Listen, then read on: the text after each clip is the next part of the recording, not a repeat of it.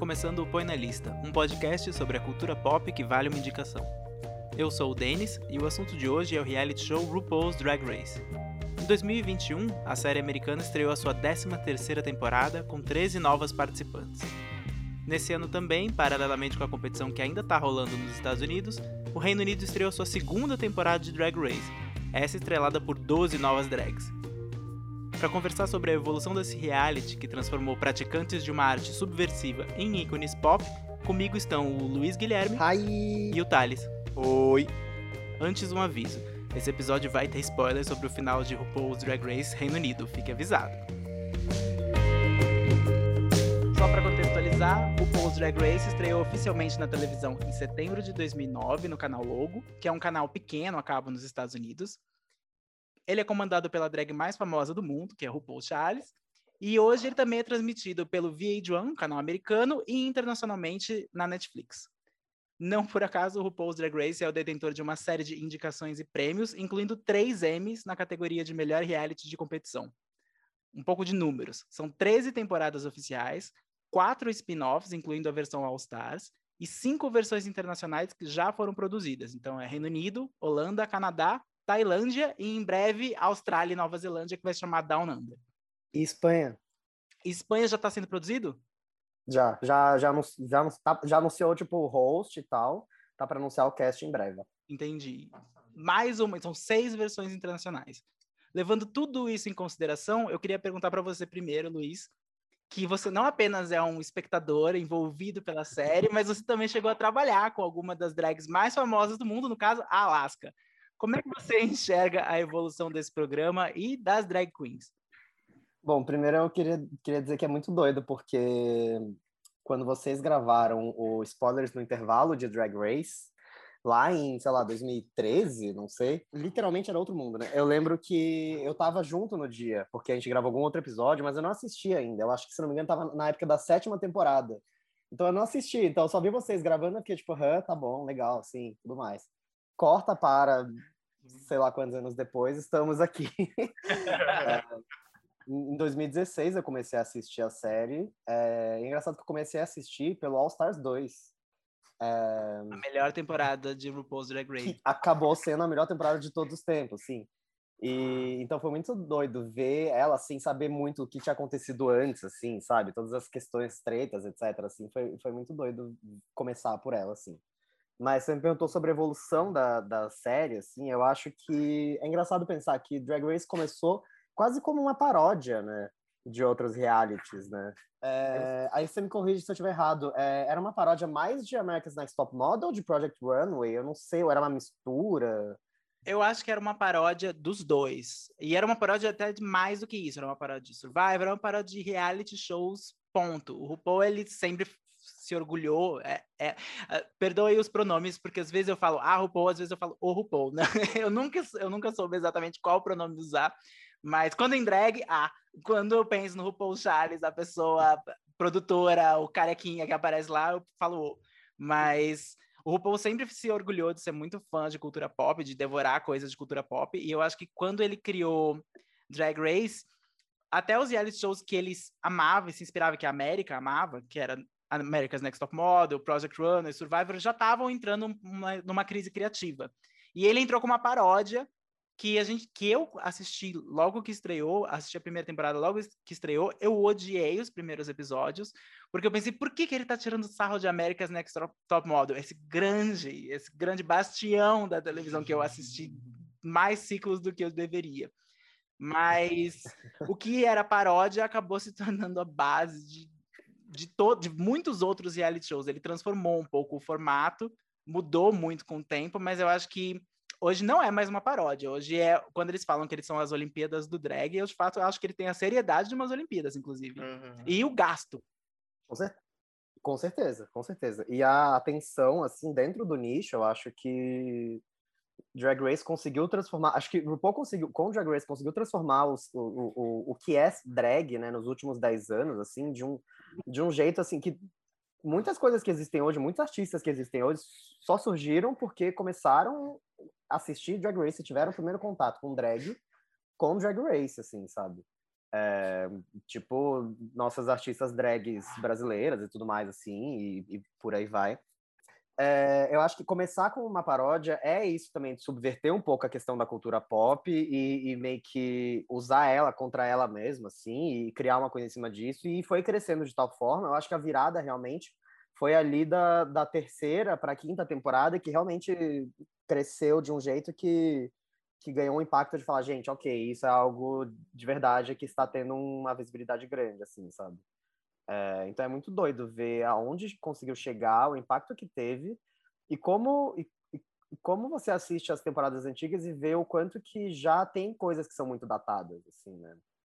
É, tanto em, em formas de drag, tanto no, no que RuPaul enxerga como drag, que eu acho que tem muita questão disso, assim, porque se você só assiste Drag Race e não tem muito contato com drag queens e acompanha outras drags de fora desse circuito e tal assim, é, você acaba tendo contato com só alguns tipos específicos de drag também, né? É, eu acho que o RuPaul tem um recorte muito específico também, é, principalmente no, no, no na, nas versões norte-americanas, né? É, que é tem muito assim definida as drag queens de, de concurso de, de, de, de beleza, né? As pageant queens, tem as drag queens que são as as meio doidinhas, mais diferentes, as Club Kid e tal. Então, acho que Drag Race tinha muito mais, assim, esse, esse, esse nicho de colocar umas caixinhas dentro de drag, ao mesmo tempo em que consegue apresentar umas coisas diferentes, assim. E, e com o tempo, eu acho que ao longo da temporada eles conseguiram explorar isso um pouco mais. E, e quando eles conseguiram, de fato, trazer esse tipo de, de visões diferentes do que é drag e tudo mais, foi quando eles começaram a fazer as versões internacionais, de fato, assim, sabe? Thales, o que, que você acha que mudou das drags da primeira temporada para as drags da terceira, da décima terceira temporada e das drags que estão fora dos Estados Unidos? Como você acha que é diferente o programa? Bom, é, é, como você tinha falado, a gente estava falando da coisa da Olimpíada de drag, né? E é muito bizarro porque é muito uma Olimpíada, tipo, existe preparo, existe, tipo, as, as drags têm técnico, tem, tem as pessoas que fazem as roupas para elas, envolve muito gasto hoje em dia, né? Que eu acho que é um conflito que tem aí, que é a origem meio se vira nos 30 de drag, de fazer drag com que dá para fazer, a coisa underground, para hoje em dia ser um negócio tipo milionário, delas estarem ali usando coisas caríssimas é, antigamente, as drags tentavam imitar com materiais baratos as roupas das grandes popstars do mundo, né? Fazendo a versão delas em casa. Hoje em dia, elas têm acesso ao mesmo material, se não mais, do que as nossas grandes popstars do mundo e, tipo, é indiferenciável de uma drag, sei lá, uma Cardi B da vida. Tipo, ela tá fazendo drag também, se é para pensar, né? Uma Cardi B, uma Caliush, sei lá, uma é, é isso que eu ia falar, assim, acho que o caminho inverteu, né? É de, tipo, antes a, as drags estavam muito indo atrás, copiando as, as artistas grandes e tudo mais assim, e isso meio que deu uma invertida, assim, sabe? Então, designers que, que antes trabalhavam, faziam coisas para as artistas, agora fazem para as drags, daí as artistas meio que pegam a referência das drags ou trabalham junto com as drags, é, tipo Taylor Swift, as outras artistas, assim, também trazem elas para fazer clipes, etc, assim. É, é, muito doido isso, assim. E é muito doido ver essa, o quanto que essa diferença de você ir para o programa tendo dinheiro, tendo uma base, conseguindo criar coisas, indo, indo para o programa sem ter muita coisa, assim, sabe? Porque, é, se eu não me engano, foi na 11 primeira temporada, na décima temporada, que, que rola, começaram a rolar é, discussões mais diretas disso, assim, da, de ter Queen falando, ó, oh, eu gastei quase o preço de um apartamento para fazer as, as minhas, minhas roupas para cá. E a outra Queen falando, eu não tinha nada, eu tenho, tipo, os tecidos que estão aqui e consegui fazer o que deu para fazer, sabe? É, e ver o quanto que isso impacta, de fato, na, no desempenho delas no, no programa, assim, sabe? É, porque, como você falou, no começo, de fato, elas chegavam lá, faziam as coisas delas, tanto que antes, por ser muito mais baseado em Project Runway e tudo mais, é, tinha muito mais essa característica delas faz, colocarem a mão no massa, fazerem as, as, coisas ali, ter o desafio de costura e tudo mais assim. E se você notar ao longo das temporadas, isso diminuiu um pouco, assim, tem muito menos desafios delas irem, ainda existe, óbvio, mas a frequência que isso acontece é um pouco menor ultimamente, assim, para justamente focar em outros aspectos delas. Né, e existe também uma tendência, tipo, os primeiros episódios, geralmente ninguém sai mais de umas três temporadas para cá, Porque é meio que para dar tempo delas se apresentarem, delas gastarem os looks delas que elas trouxeram, né? Coitadas. E... Eu sinto que isso tem um pouco da pressão também da, da, da, da, produção, principalmente nesse ano. Que se a gente pensar nesse ano, a gente, pensando na, no, no, no Drag Race US, né? A gente teve, sei lá, sete episódios e saíram três pessoas, pessoas, sei lá. Foi tipo. eu sinto que é muita pressão também do canal e da, e da produção para tipo conseguir estender o máximo possível, principalmente agora em situação de, de pandemia, isolamento e tudo mais, que a produção é sempre muito mais dificultada, é, de tipo tirar o máximo possível daquilo para conseguir preencher a grade também, sabe, manter a atenção das pessoas e enfim, no fim das contas gerar mais dinheiro para eles também eu acho que sobre o que vocês falaram é, do, do, aspecto financeiro e estético, realmente mudou demais desde a primeira temporada até agora, nas versões internacionais. É esperado que elas de fato gastem dinheiro, é esperado que elas sejam ricas, inclusive. Porque para você ter esse grau de, de, de, de guarda-roupa, você precisa ter dinheiro. Então, é, muitas delas se endividam para entrar no programa, o que é um grande problema. Mas uma coisa que mudou e me impressiona mais não tanto no visual, mas no discurso, é que a, a nossa relação e a relação do programa com gênero e, e, e meio que personificar um gênero mudou bastante. Então, o que antes você tinha na primeira temporada, que era considerar os desafios que eram chamados de realness, que você tinha que parecer uma verdadeira mulher e que às vezes eram julgados de uma forma super agressiva na televisão. Tem várias frases que se tornaram icônicas péssimas, que tem até um tom, tem até não, são transfóbicas, falando sobre você parece um homem de peruca, então é tipo, isso está horrível, etc, etc. O que hoje jamais, jamais seria é. falado na televisão, porque a, o próprio RuPaul, ele tinha várias frases legais de efeito, ele tem várias frases legais, sobre drag ser uma construção, sobre identidade, gênero ser uma coisa que não existe, etc, etc. Mas no começo isso não estava muito claro, nem mesmo para ele, assim, ele muito para os jurados, para os convidados não estava muito claro. E hoje em dia acho que ele enxerga mais identidade como uma construção falsa, no sentido de que você pode projetar o que você quiser e gênero é parte dessa construção. Então hoje você tem drags muito mais andrógenas, muito mais masculinas. Antes eram pecados a calça. Quando a Milk usou a calça, né, na, na runway, todo mundo ficou tipo, meu Deus! Eu acho que muito disso aconteceu também na marra, assim, essa evolução, porque é muito doido ao mesmo tempo pensar que a RuPaul, tipo, a RuPaul em entrevistas e tudo mais assim, ela já diversas vezes colocou opiniões até retrógradas, assim. Mas, mas aí você pensa, é uma pessoa que, tipo, sei lá, anos 70, conviveu do lado de tantas outras pessoas, sabe? Ela, ela com certeza, a RuPaul conviveu ao lado de muitas pessoas trans e tudo mais assim, para chegar em, em, 2018, sei lá, e falar, tipo, ah, eu não acho que deva ter é, mulher cis no, no programa porque é mais fácil para elas se montarem. Tipo, Oi, sabe? Então eu acho que foi muito meio da marra também, assim, ao, ao longo, conforme uh, o pensamento das pessoas, assim, ou nos últimos uh, 10, 15 anos evoluiu, eu acho que o programa foi forçado a evoluir também, assim, como foi, se eu não me engano, foi na sétima temporada em que pararam de usar uma das frases, que era a frase que chamava no início a, a, o videozinho, que era uma referência ao Tyra Mail, né? É, que foi alterado depois de vários protestos, por causa de algumas, algumas personagens que passaram pelo programa, como a Carmen Carreira, a Sonic e tal, que falaram ativamente, publicamente, falando como aquela frase é, é, era, tipo, usavam termos problemáticos e tudo mais. Então, aos poucos, eu acho que meio que o programa teve que se adaptar, porque senão ele não ia conseguir se manter do jeito que, com a relevância que ele tem hoje em dia, sabe? Ainda tem deslizes, assim, ainda acontecem problemas, aconteceram, Teve, no Drag Race Holanda aconteceu um momento assim bem problemático em relação a gênero, assim, acontecem coisas assim, sabe? Mas eu acho que é bem mais progressista, digamos, do que era em 2009. Até porque o programa agora de fato é um palco global. Ele falou muito sobre isso, na, eles falaram todos muito sobre isso na temporada atual de, de UK, do, do, Reino Unido, que acabou na semana passada, sobre eles não estarem mais num, no, no pub local, eles agora estavam num palco mundial. Uhum. E se você está sendo olhado pelo mundo inteiro, então o mundo inteiro vai ter críticas a você e você tem que se adequar ao discurso da forma mais global possível e, e falando para o público LGBT, que é o que eu o público principal de RuPaul's Drag Race, embora não seja exclusivo, obviamente, é um público que a gente costuma falar que está no futuro, né? Uhum. Que, que, depende de um futuro, porque nós, nós não para quem é LGBT não existia passado, porque nós somos invisibilizados no passado.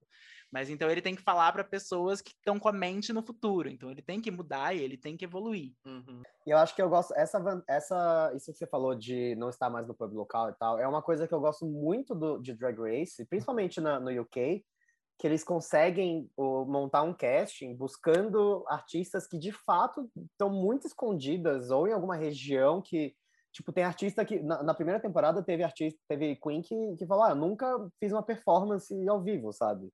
Porque não, não tem cenário drag na minha cidade. Então uma pessoa se monta em casa porque é o que ela consegue fazer e tipo ela ganha uma plataforma global ali assim por, que é muito muito doido assim é muito interessante entrando finalmente em 2021. O que, que vocês acharam sobre. Vamos começar principalmente, primeiramente com a temporada que já acabou, a segunda temporada de RuPaul's Drag Race Reino Unido. O que, que vocês acharam dessa temporada e o fato dela ter sido a primeira, de fato, que foi filmada no meio da pandemia, que foi interrompida pela pandemia, teve que ser, teve que ser parada por sete meses e retornou. O que, que vocês acharam sobre essa temporada, como ela foi, os participantes e no final a gente vai dar o spoiler, como eu vou avisar lá na introdução, sobre ah, quem venceu. Tá. É, eu acho eu acho que o Drag Race UK esse ano roubou um pouco a cena, né? Eu acho que tá um, um pouco. pouco. Ai, nossa, bati aqui na camisa. Mas enfim, ele roubou um pouco a cena, né? Porque é, eu tava pensando, tentando entender por quê, né? Eu acho que pelo fato de ser o segundo comparado com o décimo terceiro, eu acho que talvez elas tenham um pouco mais opção de quais drags trazer, talvez. E então o casting era muito, muito forte. O, a própria RuPaul estava mais animada, parecia assim, até ela estava mais se divertindo mais com os jurados, né, ali com, com o pessoal do, com o, o pessoal que faz que são os jurados do, do, Drag Race UK, a Michelle, que também ela tem toda uma carreira agora na, na, na Inglaterra, né? então, é, eles estavam, tipo, mais, parecia mais à vontade mesmo, enquanto no, no americano parecia um pouquinho mais uma coisa de trabalho, assim, na, no RuPaul. É, mas foi muito, foi, eu, foi incrível o Drag Race UK, eu adorei, eu adorei. Eu, é, tipo, é difícil, eu não tinha uma drag que eu não gostava, eu tava torcendo meu para todas, assim. Até o final não dava para saber quem ia ganhar, né? Então eu acho que isso, o suspense foi maior, né? Enquanto. Apesar de que quem venceu já estava meio cotado desde o começo, então talvez não tenha sido uma surpresa tão grande, mas parecia que ia ser. Olha, para mim foi uma surpresa, confesso, a, a pessoa que venceu.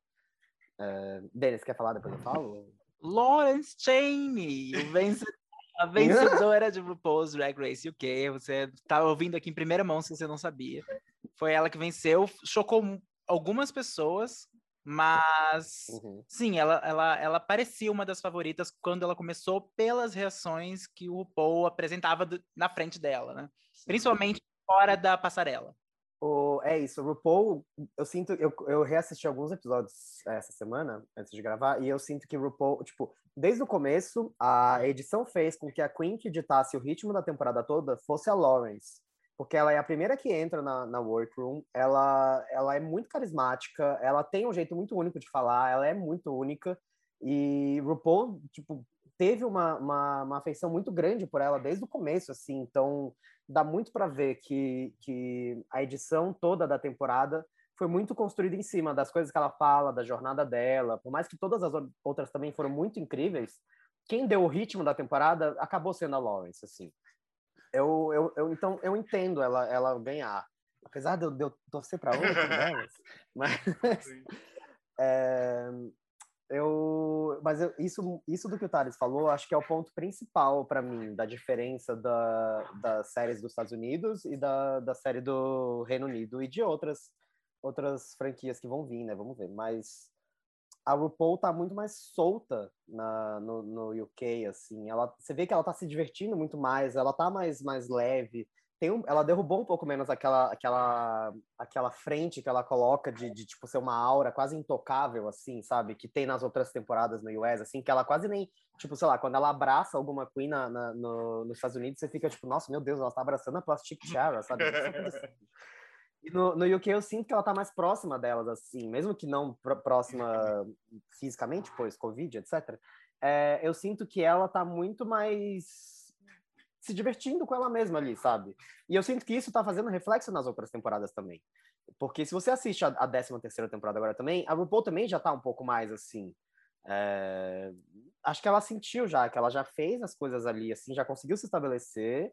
E ela pode, pode brincar, sabe, com, com aquilo ali, assim. Eu, eu, eu sinto, sinto, que ela chegou nesse patamar. Eu não sei se isso procede, mas como Drag Race na Inglaterra é na BBC, que é um outro canal, com outro espírito, com um legado muito maior do que o do VH1, porque é um, literalmente uma, uma estação de rádio que existe desde as primeiras guerras mundiais.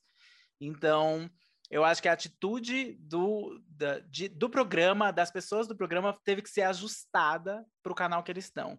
Inclusive, é uma piada recorrente toda vez que fala alguma obscenidade, toda vez que. Porque a BBC é basicamente uma super TV cultura, né? Tipo, uma TV cultura com dinheiro. que é central na, na, no Reino Unido. E, for, e fora dele também, a versão internacional é super forte. Mas, então, por isso, teve que. Atitudes tiveram que ser ajustadas comportamentos tiveram que ser ajustados e eu acho que os participantes foram escolhidos de uma forma menos, digamos assim, a indústria devoradora hollywoodiana que quer pegar os personagens para transformar eles em, em, em, tropes de reality show, né? Tipo, essa é a vilã, essa é a heroína, uhum. essa é a vítima, essa é a filler, etc, etc, que os, que os participantes americanos já chegam falando quem eles são. No UK, eu acho que eles foram atrás de, de fato, talentos que trabalham já há bastante tempo, com uma ou outra sessão, e já tem um grau elevado de respeito, de saber o que estão fazendo. Então, assim, são pessoas que não precisam ser educadas ou quebradas pelo programa, porque eu sinto que o reality show americano fazia muito isso no começo. Ele quebrava certas participantes para falar: você não é uma estrela, você na verdade, nossa, nosso boneco e nós somos seus, nós fazemos a, a marionete com você. No UK você sente que não tem tanto a marionete, porque eles, a maioria das participantes são muito donas de si, donas da sua marca, sabem o que estão fazendo. Nessa segunda temporada, para mim, ficou muito evidente que estava todo mundo ali para devorar. Assim, se entrasse alguém muito nova, muito inexperiente, muito fraquinha, uma Shangela da segunda temporada seria morta naquela temporada. É, que foi a, a, tipo a Scared Cat na primeira temporada. Eu né? amo! Devorar. Foi completo. Eu adoro ela, mas ela, enfim, né, não tinha muito como. Mas eu acho que um, um ponto também que conta muito em questão disso para mudar totalmente o tom é que não tem um prêmio em dinheiro. Por ser uma série da BBC, a BBC é uma empresa estatal, tem uma questão lá, tipo, legal e tal, do Reino Unido, que eles não podem oferecer prêmios em dinheiro em, em, em programas da, da BBC, né? Então, o prêmio que eles ganham é tipo um prêmio simbólico e, e um contrato para fazer uma série na, na World of Wonder e tudo mais assim. Então, é, elas estão ali mesmo para mostrar o talento delas, assim, sabe? Não tem aquela tipo aquela aquela ganância de chegar no final de ter o prêmio de dinheiro, como foi a Alaska no All Stars 2, que tipo fazia de tudo para conseguir chegar no final, blá blá. É... Eu sinto que elas estão ali muito mais para curtir a vibe, para se, se divertir, se apresentar para o mundo, tipo de fato aproveitar a plataforma e construir a, a marca delas ali e fazer o futuro delas ali como, como drag no, depois disso, assim, sabe?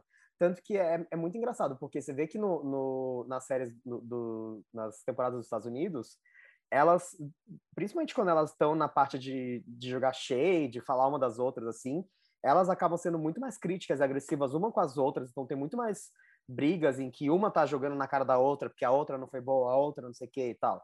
Sendo que no Reino Unido, elas já chegam se zoando, sabe? Elas já chegam falando, tipo, oi, eu sou uma bagaceira, e é isso aí, eu, minha drag é, é, estilo trash, eu não sou bonita, não sou engraçada, e é isso aí, sabe? E eu acho que isso é um valor muito, muito forte, assim, que desde a primeira temporada do, do UK eu já sentia que acaba sendo mais espontâneo até, assim, sabe? Até se a gente pegar a principal briga que teve nessa temporada do UK, que é quando, no episódio 8, se eu não me engano, que é quando a, a Ellie Diamond ela ganha o mini challenge, ela tem o poder de, de montar a ordem da apresentação do stand-up.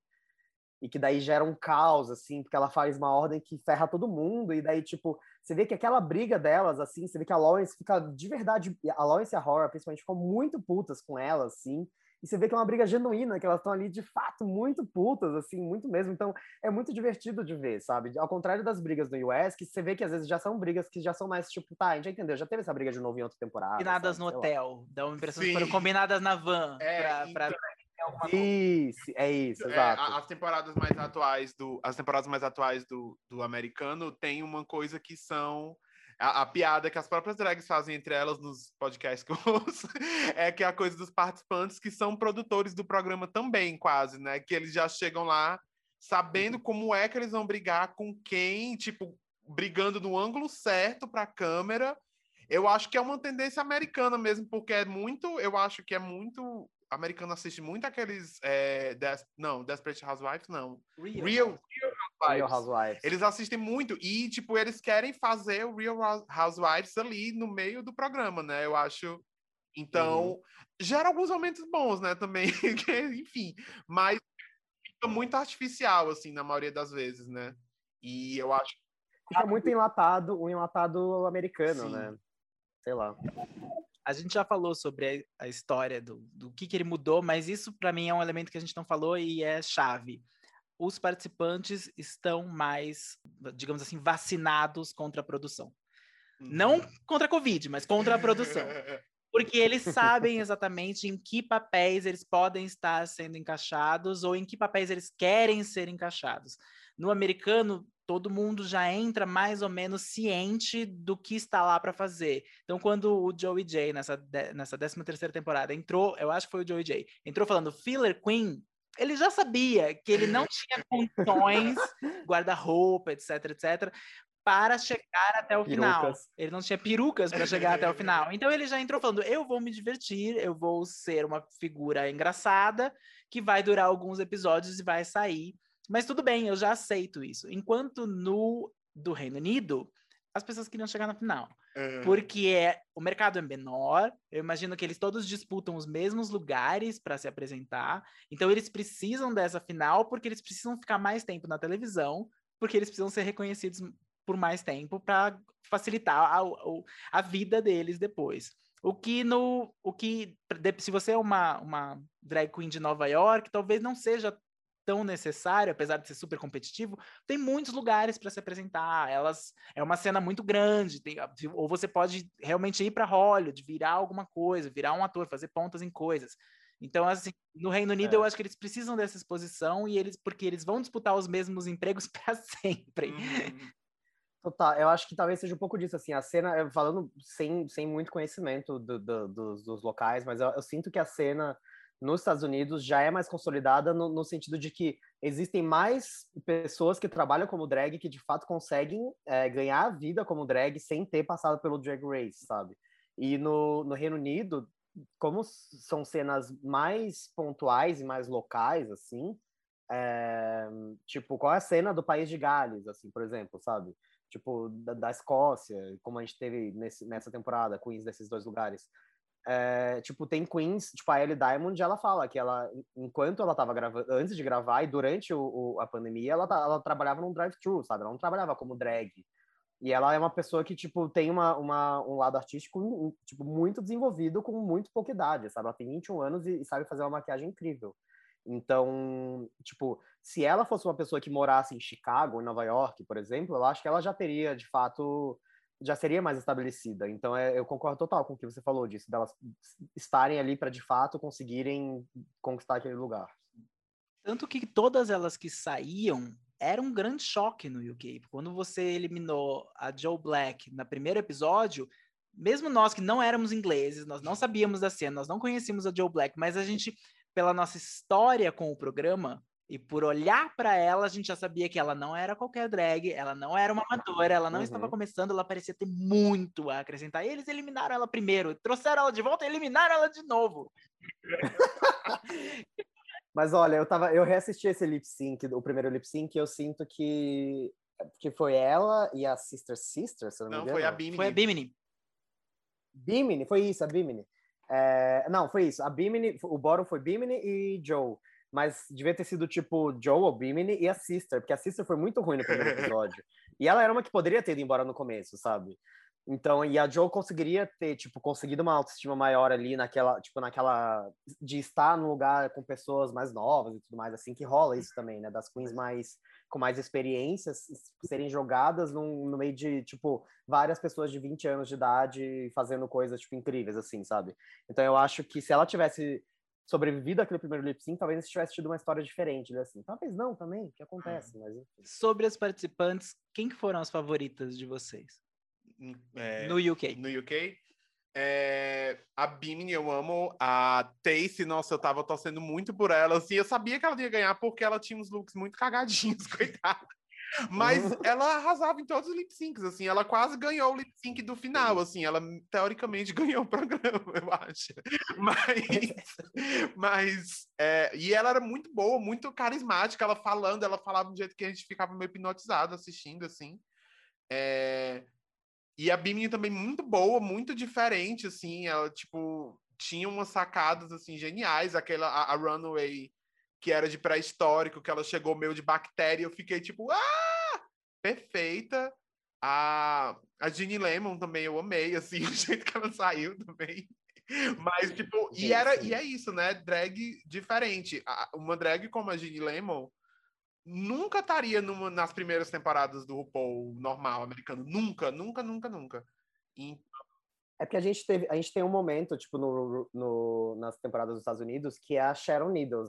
Tipo, na quarta temporada, tipo, se a gente pensar antes da Sharon e depois da Sharon, o quanto que teve, começou a ter abertura para ter queens mais, tipo, diferentes e, e mais, que eles chamam até, tipo, camp ou freak e tal, assim eu acho que foi a grande virada ali, assim, a vitória da Sharon, né? Então, total, a Jenny nunca estaria no começo. E você, Luiz? Quem que você gostou?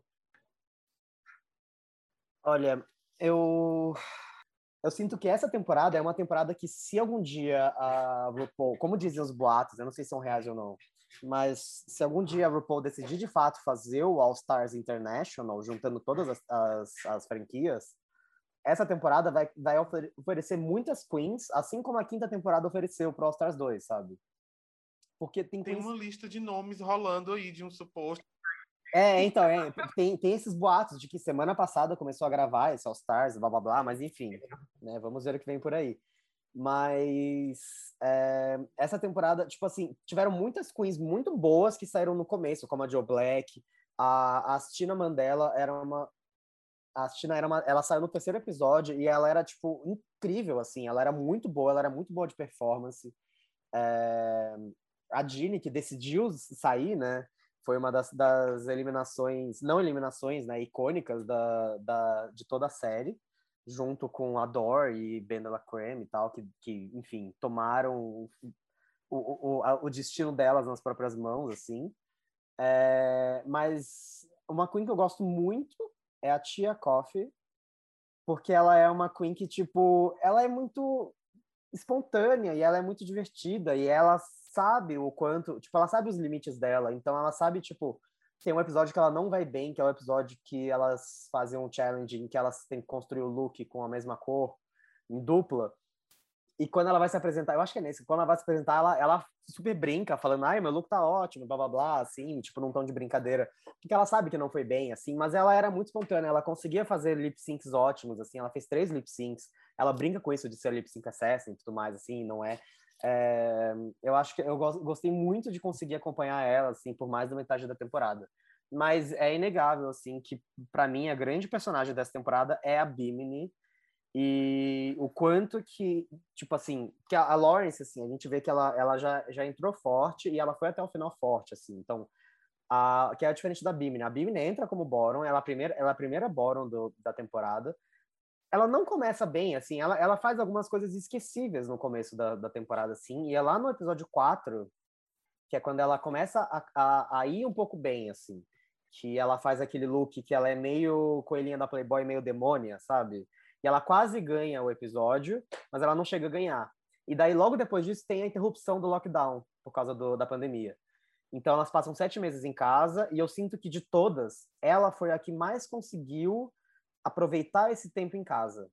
Tipo, ela reavaliou tipo, as, as, todas as críticas, ela conseguiu desenvolver maquiagem, conseguiu desenvolver a personalidade, conseguiu desenvolver a, a, a autoconfiança dela, sabe? Então ela volta no episódio seguinte muito superior, muito superior do que ela era, assim. Tanto que, que é, é até era até impressionante ver assim. Você pensa que volta, pera, só para não falar errado, mas elas voltam no episódio 5 do 4 pro 5, que foi quando que. Então foi bem na metade da temporada que elas fazem a divisão da, da pandemia. E se pensar que nos cinco episódios finais, ela ganhou quatro episódios. É muito. Isso é muito real, sabe? Ela, ela de fato conseguiu ter um aproveitamento muito bom, uma evolução muito grande na arte dela durante esse tempo, que é basicamente o que acontece quando as queens saem e voltam pro All Stars, né? Tem esse tempo aí, um ano, dois anos aí para para trabalhar um pouco mais, né? Construir, desenvolver maquiagem e tal, e voltar melhor. E ela teve essa oportunidade de fazer isso dentro da própria temporada, né? Ela voltou pro All Stars dentro da, é. da temporada. Elas já voltaram exato, com as plásticas exato. de All Stars, né, uhum. geral. Sim. E você, Denis, quem você gostou do UK? Eu tenho que confessar que a Tia Coffee também foi a minha favorita. Porque é eu incrível. sempre, eu acho que existem duas vitórias em qualquer drag race: a vitória de fato do programa e a vitória dos depoimentos. A pessoa que deu os melhores depoimentos para a câmera, a pessoa que arrasou comentando a própria série, que eu acho que é um talento e é um talento que deveria merecer pontos. E a Tia Koff ganhou para mim o maior, máximo número de pontos nos comentários, porque eu nunca esqueço, nesse mesmo episódio que ela tem que costurar, ela fala para a produtora, né, para a câmera. Sabe aquela participante que chega e fala: ai, depois de tantas temporadas, eu fui selecionada e eu não sei costurar, eu sou essa participante, ela sou eu. E eu acho isso, eu acho que ela tinha uma consciência muito, muito boa quando ela fala para Michelle. A Michelle pergunta para ela: o que, que você. O que você acha que eu vou dizer sobre a sua roupa? Dela, você vai dizer que essa é uma roupa feita com materiais adequada e que serve o corpo perfeitamente. e a Michelle quebra nessa hora. Eu acho que a gente falou muito do, de como o RuPaul tá mais leve, diferente, mas eu achei a Michelle mais leve, diferente nessa temporada. Ela tava num clima melhor, talvez porque, desculpa Ross Matthews e o Queer Eye for the Straight Guy, mas eu acho Carson, a, Kressley. Carson Kressley, mas eu acho que os jurados é, fixos, né, do UK são melhores de televisão, assim, eles estão muito eles melhores. São... O Graham Norton, melhores. de fato, tem um programa que é muito bom. Você já você, você pode não ter assistido o programa inteiro dele, mas você já assistiu clipes dele entrevistando celebridades. Sempre uma coisa Com vai virar. Então, o Alan Carr também, ele é muito, muito bom. Ele tá sempre em várias coisas da BBC. Se você viu o final da quarta temporada de Doctor Who, você viu uma pequena aparição do Alan Carr na televisão falando: o mundo está acabando! Doctor! é, ele é uma figura icônica da televisão inglesa, então os dois eles dão uma certa firmeza que eu acho que permite que o RuPaul e a Michelle se soltem, porque eles vão saber rebater as piadas, eles vão saber propor, eles vão saber conversar com os participantes, eles vão saber criticar sem ser ofensivos e sem parecer que não sabem do que estão falando, porque eles sabem do que eles estão falando. Então, eu acho que é por isso que é, é melhor essa temporada. Ficou muito claro Sim. que quando você tem um painel bom, você tem uma temporada boa. E que o povo americano demorou muito para achar esse painel bom, porque muitas coisas doidas aconteceram é... naquele painel. Muitos convidados que não conseguem fazer piadas ou críticas passaram para aquele painel. Muitos muitos santinos é, duraram durante. é, sabe? Muitos quizás da vodka duraram naquele programa. E o UK teve a sorte de já começar com gente certa, né? Então, por isso foi melhor. Eu sinto que, é, eu sinto que o UK tem uma questão cultural também do Reino Unido que é muito rico, assim, e tem muita, tem muito pano para manga ali, sabe? Tipo, eles já começaram a primeira temporada fazendo, tipo, o desafio de Bond Girl, sabe? Isso é muito maravilhoso, e isso é muito, tipo, cultura britânica, e, e tem o humor britânico por trás ali de todas as piadas que eles fazem. Então, eu acho que a fonte de, de referência e de cultura britânica ali, talvez seja... Enfim, talvez o, o americano já tenha explorado muito essa parte nos Estados Unidos, e o, o britânico tá tem muito onde explorar ainda, então tem muito desafio, assim. Eu tô, tô desde a primeira, temporada, eu tô desde a primeira temporada esperando uma runway inspirada em Doctor Who, que inevitavelmente vai acontecer, a gente sabe que vai acontecer. É, é a BBC, né? É, eles podem. Exato, é.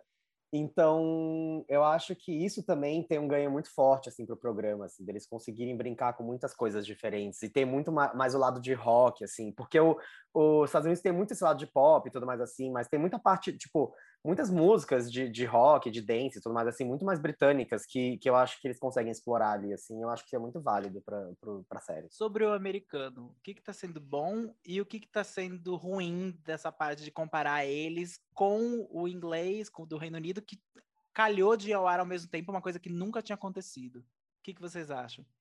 É, de ruim, eu acho que é, eu acho que acaba sendo ruim para as próprias drags mesmo, para as próprias queens, porque é mais competição por atenção, né? Porque agora elas não uhum. só têm que competir com atenção entre elas, com as drags das temporadas anteriores, mas agora com o, Ameri com o britânico e o britânico também com as americanas de tipo de disputar ali a atenção, a fanbase, né? Porque a gente sabe também que é uma coisa muito de números para redes sociais, quem tem mais followers, quem quem está conseguindo engajar mais o público, não sei o quê, fazer seus conteúdos online, então acaba que é uma um, mais competitividade ainda para elas, né? Então imagino que isso não deva ser bom, porque quando tinha uma temporada era aquele seu momento de brilhar enquanto drag durante aquele ano aquelas 10, sei lá, 12 drags eram as drags principais do mundo, digamos assim, né? E agora não é mais assim.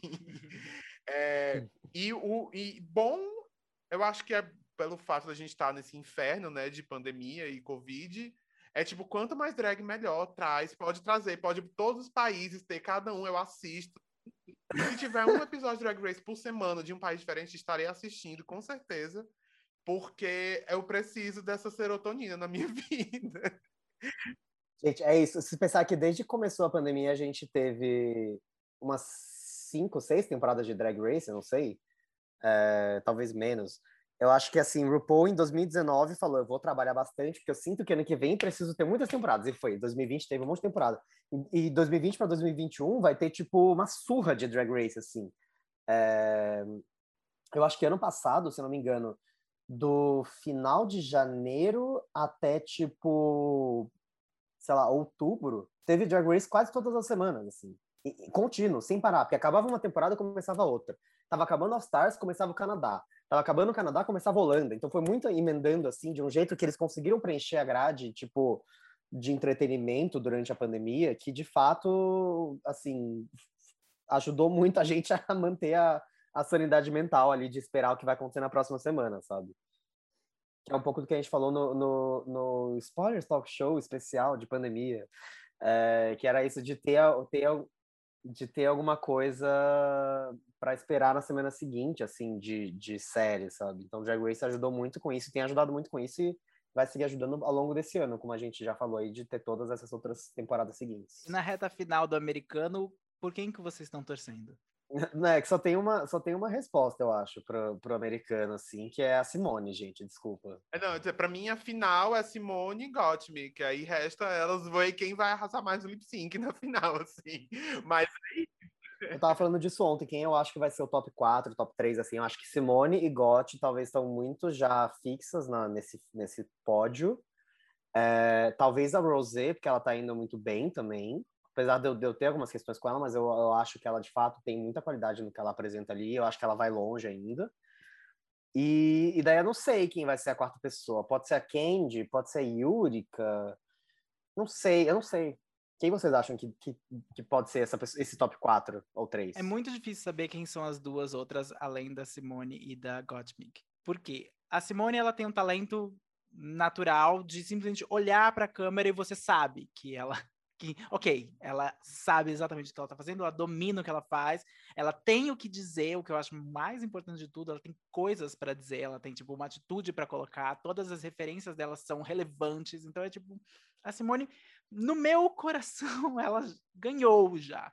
Se ela não ganhar, ela tá sendo colocada pro, ela tá sendo tirada para um futuro All Stars em que ela vai ganhar inevitavelmente. Coitada da Jujubi de novo. Uhum. Mas a Gottmik, eu gosto muito dela porque eu acho ela uma participante única, eu acho que ela tem uma história única, incrível. Eu olho para ela e eu fico, tipo, hipnotizado, assim, por tudo que ela faz, por toda, todas as vezes que ela. Eu geralmente sou um pouco cético quando tem os depoimentos das pessoas de ah, mas eu quando era pequeno, etc, etc. Eu não ligo muito para esse tipo de coisa, eu acho que isso é só para preencher o episódio, vai logo para passarela.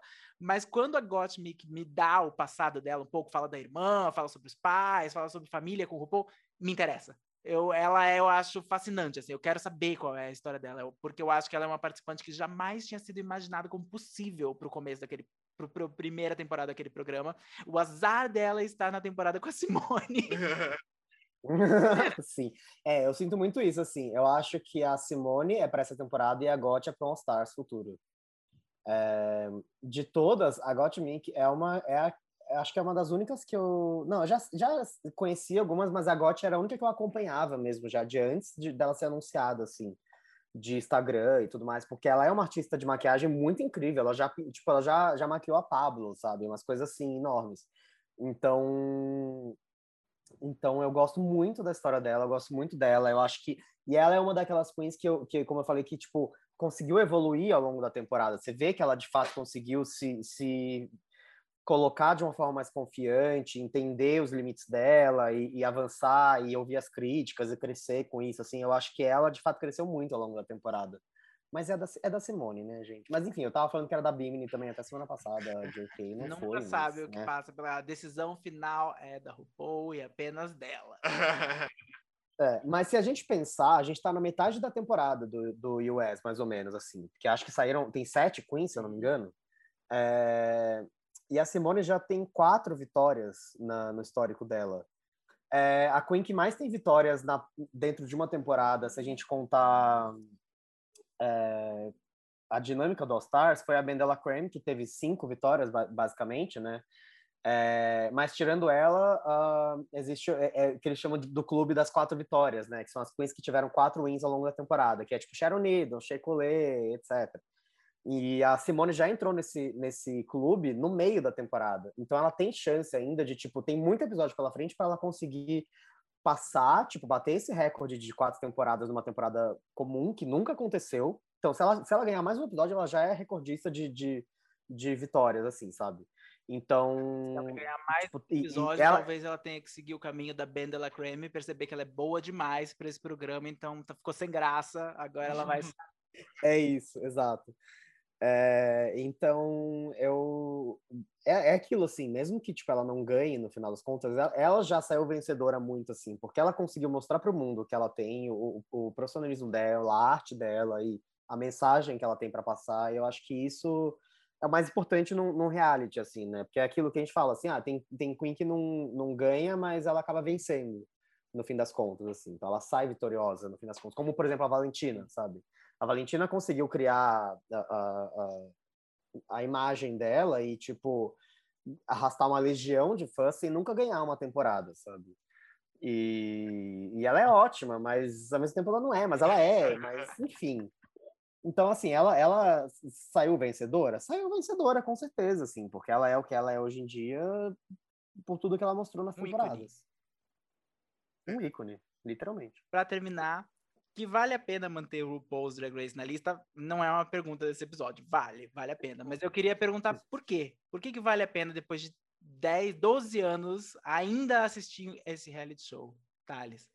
É... Primeiro, eu acho que é a coisa mais gay da televisão que a maior quantidade de gays por metro quadrado na televisão. É, então, para mim, sim, isso é sim. É, e eu acho que toda essa história do, da evolução do programa é meio a história da televisão mesmo, e a história do nosso pensamento até do pensamento das pessoas da, do que é ser queer, né? Do que é ser gay. Eu acho que essas questões que a gente falou mais no começo da gravação, da coisa com as, as participantes trans e tal, isso vai mostrando como a gente está evoluindo enquanto humanidade, né? Esse pensamento, né? Tipo, evoluindo no sentido de propagando como é que a gente tem que lidar com essas questões e é, é, deixando isso mais claro e o programa foi evoluindo junto. Eu acho que é a história da televisão, o povo, assim, para mim é isso. então eu acho que é. Não, se você não tá vendo, você não, sabe, tá, não tá vendo televisão. Basicamente. Exagerei, mas eu acho. Gui? Eu sei lá, eu tenho uma relação muito pessoal, assim, com Drag Race. Como você falou no começo do, do, do, do desse episódio aí, de eu ter trabalhado com a Alaska, né? Eu não falei, mas enfim, eu dirigi o clipe do, do de Camp to Brasil da Alaska e foi um momento muito específico da minha vida em que me ajudou de muitas formas, assim. É, inclusive, gente, tem um easter egg, da, se você é fã dos spoilers e tal, aparece os cotovelos de Letícia Arcoverde Denis no, no clipe de Camp Brasil. é, eles estavam lá na figuração, mas é, eu aprendi muita coisa com Drag Race, assim. Drag Race veio num momento muito específico da minha vida em que eu precisava de muitas coisas e eu estava em muitos, muitas transformações, assim, internas e externas, etc. E eu acho que foi uma, é, foi uma jornada, assim, uma pessoa que me apresentou, uma pessoa muito próxima a mim, que me apresentou a série, me fez assistir, e eu mergulhei de cabeça, e eu comecei, tipo, eu nunca tinha ido, nunca tinha visto um show drag, de fato, assim, e tal, e, e eu, eu, eu não consigo contar nos dedos quantas vezes eu, eu, sei lá, fui vi uma performance de uma drag queen, seja brasileira ou não, assim, e tipo, estava lá chorando no meio do show, assim, por causa de coisas que estavam acontecendo e tudo mais, assim, mas é, o quanto que Drag Race conseguiu me abrir os olhos para muitas coisas, assim, entender muitas questões de mundo, como, como o Thales falou, de história de TV, de, de reality show, assim, sabe? Porque é muito. Você consegue muito. Quando um reality show ele, ele passa de um número de temporadas, você começa a, a, enxergar, mesmo que você não tenha muito conhecimento disso de roteiro e tudo mais assim, você começa a enxergar as fórmulas do reality, né? Então você consegue entender, tipo, tá, eles estão construindo esse personagem aqui para ser, tipo, vilão. Esse, esse, personagem aqui vai render no começo, não vai depois. Começa a entender como como o, o programa é construído, assim. Drag Race acaba sofrendo um pouco disso em alguns momentos, assim, eles conseguem contornar, de certa forma mas eu aprendi muito, sim, assistindo ao programa em, por causa dessas coisas e todas as questões que ele traz de identidade. Eu tive um contato, assim, com um universo muito enorme, que é toda, toda a cultura drag e, e enfim, de performance, de arte e, tipo, abrir a cabeça para outras coisas mesmo assim. E, e, como eu falei, é uma relação muito pessoal também, sabe? De eu ter tido, tipo, eu ter tido esse contato com, com, com drag profissionalmente, assim, de, de tipo, trabalhar com Alaska e tudo mais assim, abriu minha cabeça e, e tipo, uh, uh, o entendimento do que eu consigo fazer ou não fazer de, uma, de formas muito únicas, assim. Então, é muito, tipo, RuPaul, de fato, transformou um cenário e uma, uma indústria, tipo, artística e, e de, de, performance, de drag e tudo mais assim, de formas muito, muito únicas e muito é, permanentes, assim, sabe? Então é, é um pouco do que o Thales falou. Assim, se você não está assistindo, sabe o que, está fazendo, sabe? Você precisa assistir.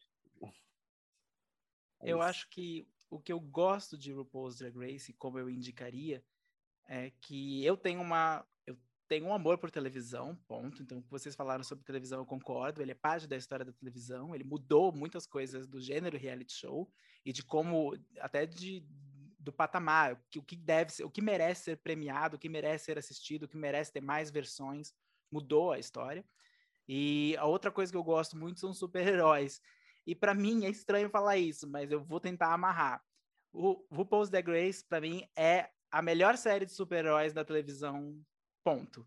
Porque é uma série sobre minorias, é uma série sobre pessoas que tão, começam a vida em desvantagem e por causa de alguma coisa que acontece na vida delas, que elas se transformam, de fato, elas são gays, e elas, com roupas coloridas e chamando a atenção de todo mundo, elas têm que ser, elas atraem atenção sendo positivas e sendo inspiração para pessoas, e para mim isso é a essência do que deveria ser uma história de super-herói, que é basicamente elas estão salvando vidas no mundo inteiro, principalmente de pessoas que estão ameaçadas em lugares, agora que chegam no mundo inteiro, tipo, em lugares que provavelmente que ainda é, sofrem muito preconceito, não são lugares muito longe de onde a gente está, sabe? Tipo, mesmo aqui, mesmo numa grande cidade, você pode sofrer com preconceito, você pode sofrer, você pode sentir na pele o que é ser uma minoria, e por causa de um, um ícone muito colorido numa televisão que tenta um pouco te mostrar que isso é, que o que você está passando é normal, que o, o que você está passando é lindo, quem você é é uma pessoa incrível. Eu acho que isso é uma é um tipo de é um tipo de herói e eles eles estão temporada por temporada caçando esses, esses novos heróis, que é uma coisa que acontece muito em quadrinhos. E agora, quando a gente fala, até mesmo quando a gente falar, a gente vai escalar para uma versão internacional, vai ver quem são as melhores pessoas para competir nesse grande palco mundial. Bom, a gente está querendo escalar um Vingadores das drags, em que as mais talentosas, mais legais, as as roupas mais, mais legais, as que têm as, as, as mais engraçadas, vão se apresentar para divertir o mundo. A, muitas vezes a gente não está nem dando nada em troca, a gente está só assistindo, mas isso é, é para mim, é imperdível. E eu acho que mudou a minha vida, porque eu nunca gostei tanto de reality show, na verdade. Mesmo de competição, eu gostava de poucos. Eu, gost... eu era muito apaixonado por America's Next Top Model e Project Runner, e ele fez uma fusão perfeita e ainda colocou esse componente abertamente gay, esse componente abertamente que se, se preocupa com, não sei, com uma mensagem positiva. Que eu acho que reality, mesmo com todos os problemas de RuPaul's Drag Race, mesmo quando as fanbases brigam porque você prefere uma e você prefere a outra, no final são todos são todas super heroínas e você tá sempre torcendo por ela. Não existe vilão em RuPaul's Drag Race, talvez a Mimi, mas e a Fifi O'Hara, né? A Fifi eu acho que é uma anti-heroína, digamos assim. Ela tem ela apontou, a, ela apontou a hipocrisia da, da produção, mas obviamente ela corre por fora. Então eu acho que até isso, tem, tem várias narrativas super-heróicas, sabe? A Sharon foi a primeira que começou, que ela era menosprezada, porque era um tipo de drag não, que ninguém reconhecia o poder que ela tinha, e no final ela se tornou a grande e uma das mais reconhecidas drags do mundo. Então, eu acho que é por isso que vale a pena, e para mim vai continuar valendo a pena, porque super-heróis não foram embora, drags também não vão. Então, é isso.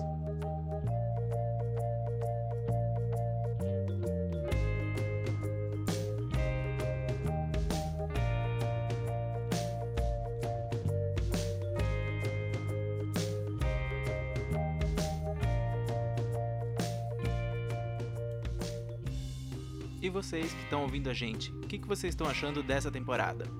Comentem nas redes sociais ou mandem mensagem pra gente no e-mail põenalistapod@gmail.com, tudo junto, sem acento.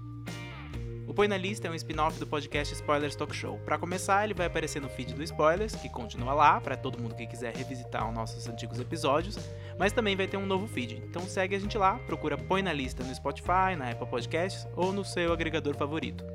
Se você tiver um tempinho, deixa um comentário legal sobre a gente, que a gente está sempre lendo. Obrigado Gui e Thales. A música tema é Weekend in the City, do Silent Partner. O Põe na Lista volta na próxima quinzena. Até mais!